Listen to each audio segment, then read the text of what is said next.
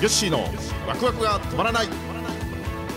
この番組は逆境を跳ね返しワクワクと楽しさに変えるそんなことできるわけないと思っているあなたへ日本商工会議所青年部令和3年度会長での経験をはじめ岩崎経営グループを率いる吉川正明の経験豊富で分かりやすい聞いているあなたもワクワクが止まらなくなる番組です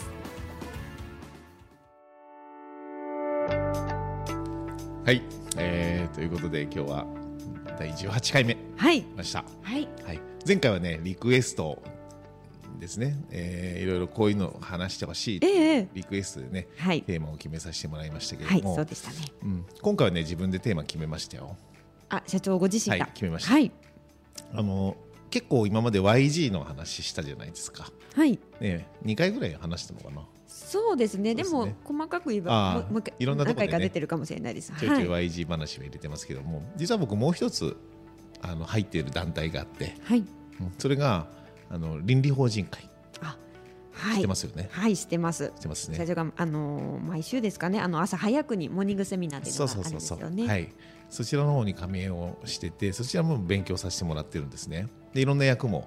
実は倫理法人会でも受けさせてもらってるので、まあ、今日はこの倫理法人会ってどういう団体で、えー自分はなんでここに入って勉強してるのかはい。まあ、こんな話をね、えーさせてもらえたらなと思いますけどもはい。なんかね YG と倫理ってなんて言うんですかねこうワンセットでか経営者としてのねなんかこうあの学びの完成形になるみたいなイメージが自分の中であるんですよ。はい。あの YG ってこの交流研鑽とか要は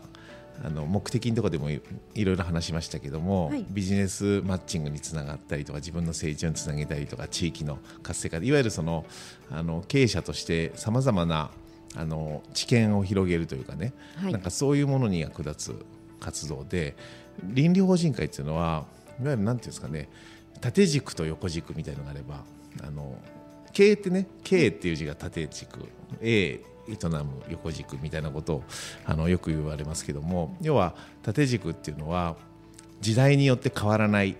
原理原則とかはい。まあ、そういうものですねだから経営にはよく不益流行って言いますけどあの変えるべきものと変えてはいけないもの、はいこれを両方うまく組み合わせていくとあの会社はうまくいくってね言いますけどもそのあのふ不益というかね変えない部分はい。ですね、えー縦軸そこがこの倫理法人会でね学べる、まあ、そんなようなイメージがええありますよね。ええ。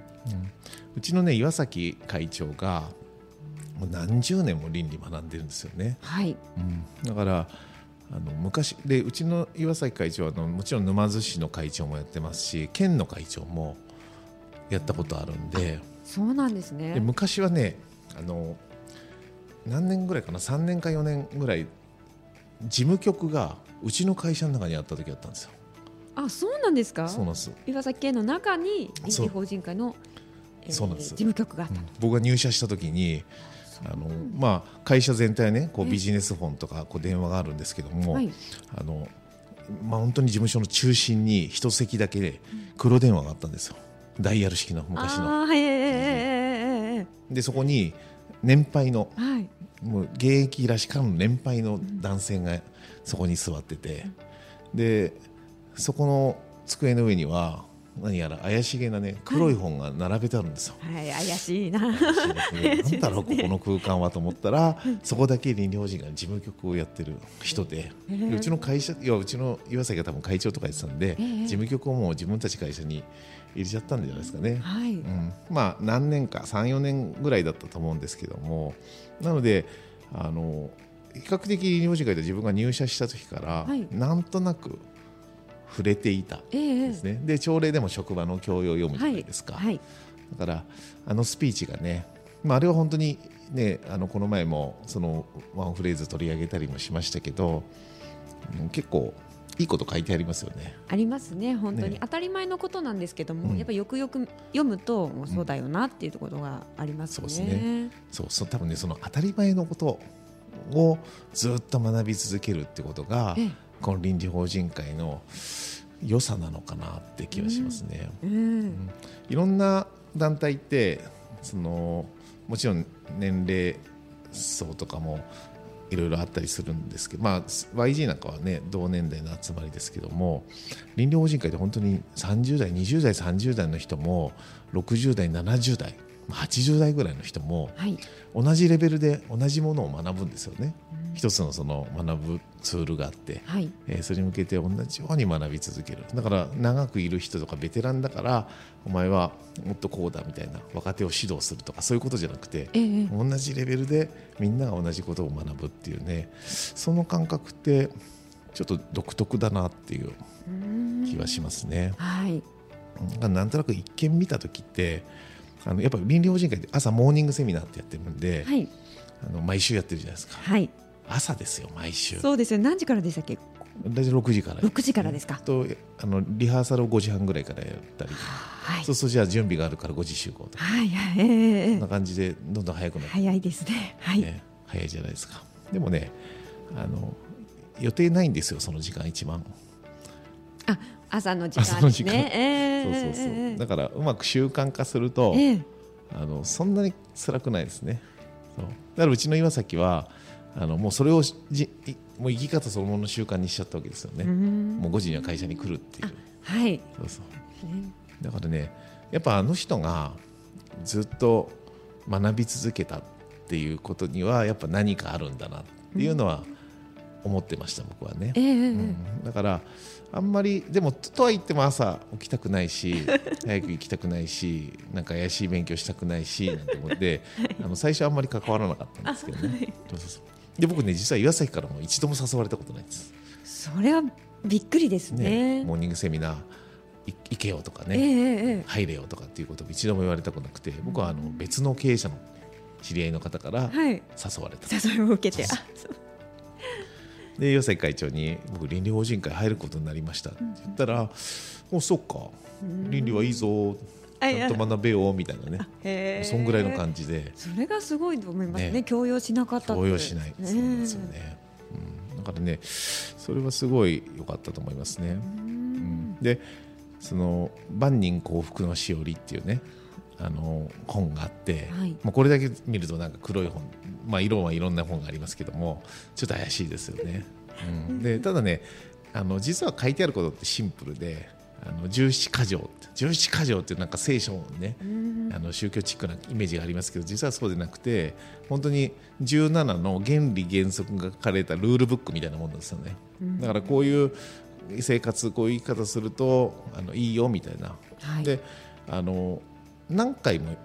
同じ本をうちの例えば岩崎30年も読んでるわけですよずっとね、はいずっと学びで本見るとねもう線がびっしりが引いてあるんですよあーでまだ学ぶかみたいなね、ええええでもね僕も何か受けいろいろ勉強を始めて思ったのが同じことでもその時の立場とか状況で入ってき方が全然違うんですよね。やるく学ぶ学ぶことはやっぱ継続することが大事だっていうじゃないですか。ええ一回話を聞いただけで分かった気になるじゃなくて、はいあのやっぱそれを自分のものにするためには何回も何回も繰り返しはい聞いていくで繰り返し聞く意味っていうのは、はいあのもちろん繰り返すことで自分の中にこう染みつけるというかねあの植え付けるっていうこともあるんですけどあの繰り返し聞くそのタイミングって毎回自分の環境が違うんですよね。だからそれにその時によって同じ情報でも入ってき方とか捉え方が全然変わるんですよ。ええええええだからあの継続して学ぶ習慣っていうのは強制的に作る必要があるって僕は思ったんですね。でそれができるのがまあ理療時間のこのモーニングセミナーかなと確かに辛いんですよ、ええ朝朝そうですね、うんでもあのもうそこで起きていくんだというのを毎日自分の中でもうこれもね実は生活を変える一つの,、あの習慣のあの一つの動作なんですよね朝ええ行くぞと決めてそれに行くっていうこの行動もいろんなところにつながってくるはいということも分かってましたし確かに眠いから嫌だっていうとそれが他のところにも何らかのやっぱ影響が出てきますよね。だから朝方になるっていうのももちろんありますしで睡眠はやっぱしっかり取らなきゃいけないから、はいあの朝早く起きようと思うと夜早く寝ようとそうですね思うんで,、で夜早く寝るためには今日昼間これぐらいこうやって仕事を終わらせなきゃなみたいな、はいなんか一日のね結局一日の生活を改善しようっていうはあ気持ちになるんで、はいまあ、結果的に僕も超夜型だったんですよそうだったんですそうかです僕実はね20代の時遅刻魔って言われててえー、本当に本当ですか本当にあの朝普通に今いないじゃないですか、ええ20代の人で遅刻する人ってそんなにそうですねそううちの会社だと本当僕遅刻刻してたんですよしかも半端なあ遅刻じゃないですよ 10, 10時に目が覚めるとか本当ですか本当です本当ですじゃあ半端な遅刻じゃないですね本当にがっつり遅刻がでっすつり遅刻であのただね僕が誇れるところは、ええあのごまかさなかったああ素直電話そうすいません寝坊しましたってだからでうちの総務の女性たちもええまたみたえいなねえええええまあ、怒ってるとは思うんだけど、ええもうあまりにも正直すぎて、ええうえん笑っちゃうみた いな。でなんかそれ遅刻の人が定着しちゃった時あったんですよ。えへえで僕ね一回岩崎会長に「吉川君はなんでそんなに遅刻するんだ?」って言われた時があってはい「で目覚ましかけてるのか?」ってうん言われたんえでえ「あのかけてるんですけどええ気づかないんです」ってええなななるんだけど気づかないそんな気づかずずーっとなってる気づかないですそっか気づかないじゃしょうがな いなって答えてるんですか会長あのまた消しええて二度寝しちゃったり、ええまた寝たらええちょっと根性がない と、ああ、ね、そこでパッと起きるはいあのぐらいのことをしなきゃダメだってええええ言おうかと思ったけど、ええ気づかないんだもんなってあなそうそうええええそういうことを言われてね、ええうん、だからすごいやっぱすごい人だなって思いましたね。そうですね 気づかそうかそうですだいぶ話取れましたけどいえいねえ、まあ、そういう意味で僕寝ぼでも今はもう朝ええしっかり起きるようになりましたけどね、うん、だからまた倫理の話戻りますけど、ええええあの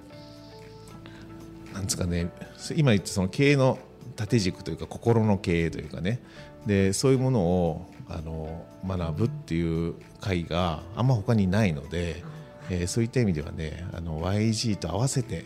こういう倫理法人会っていうのを並行してま、まあ、ある意味夜の会と朝の会だねとかよく人に言われるんで すよね本当はそんなことないんですけどね、そうそうでもすごいそれはねあの思いますね、でよくねあの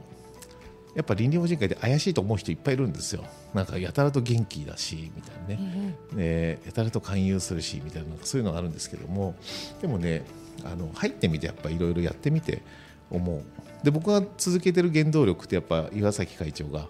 学び続けてきたってことがあるんであれなんですけどもあのよく倫理体験とかねあの倫理の奇跡とかねよく言うんですよ。ええええどうですか今の聞いて怪しく思いましたちょっとその言葉だけ聞く とちょっと大丈怪夫しいなんかですちょっと怪しいかなって思っちゃいましたね、だから一個なんかこうつまんでね一部分で切り取って聞くとええ怪しいってあー例えば、はいあの商売がうまくいかなかった、うまくいかない親子関係がうまくいかなくてし商売がうまいうまくいかない先代と後継者がいてですね、はいじゃあその時に毎日挨拶を親にするようになった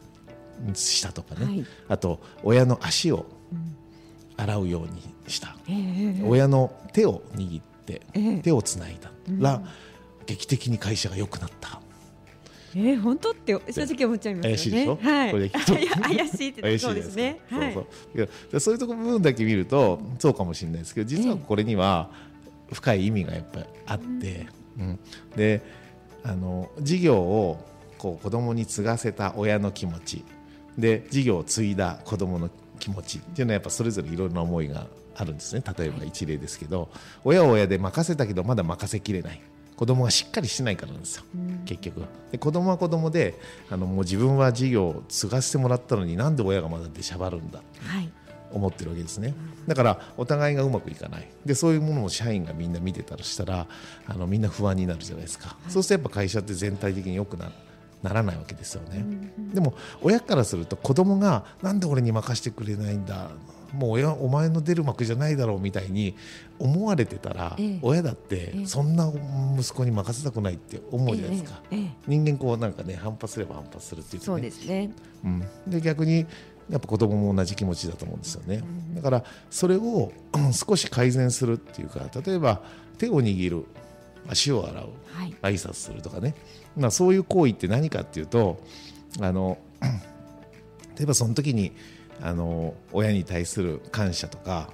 あのあ今までこの会社って実は親がこれまでここまで頑張ってきてくれたものを自分が、はいえー継がせてもらってやってるんだとまだまだ自分は半人前だと、まあ、そういうふうに思ってまだまだ親の力も借りなきゃいけないなこんだけ頑張ってきたんだみたいなえええ思って親と接すると、うん逆に今度親は息子も成長したな、えうんねはいこういう息子に今度任せていけばもう安心だなってやっぱいう関係性に変わるわけじゃないですかはいうんでそうするとやっぱ会社ってうまくいくんですようん親子関係が改善されてええでそれを社員を見てたりするともう安心してね、はいもっと働くようになったりっていうことで、はい結局はその親子関係の考え方を変えるためには何か行動を起こさないといけないその行動の一つのはい例として足を洗うとか手を握るとか、はいい、ろいろあるんですよねだからここだけこれやったからこうなったって聞くそうとですね怪しいちょっけとど、えって思いますけそどうね実際ちゃんとロジックというかね意味があるはんいです、でそういうことをあのでもん何か行動しないと良くならないじゃないですか、はいね、お互いお親にあなたはこうした方がいいよ子供に子供にこうした方がいいよって誰かが間に入って一生懸命指導しても、はい結局人は変わらないわけだから、はいね、変わら変わらないわけですよね改善されないわけです、はいだからそこに自分自身がどういう行動を取るか、でそれを学ぶのがこの倫理法人会だなってねだからね苦労してる人ほどええ入るとねやっぱいろいろ自分の中で気づいて、ええでさらにそれを実践しようって思う人は、えええ入って本当に良くなると思うんですよね。えうん、そうだから別に今日はこの宣伝をしてるわけじゃないんですけど ま えええあ自分自身が、ええまあ、そういうので入って学んで、えええーよかったっていうね、はいまあ、そんな話をえええー今日ははいさせていただきました。はい倫理法人会、はいねありがとうございます分かっていただきました。はい、はい、いろいろお勉強になりました。ありがとうございます。社長の、あの遅刻の話はびっくりでした。やっぱり、でも、すべてはそうですね。その倫理法治会と、にやっぱり社長も入ったことで、いろいろ変わっていったってことも。そうですあねる。はいで。すもんね。はいはいうんありがとうございます。はい、それではあの番組では皆様からのお便りや、えーこんなテーマで聞きたいよということのテーマの募集もしております。アドレスはわくわく三六五アットマークタックスハイフン岩崎ドットコムまでお願いします。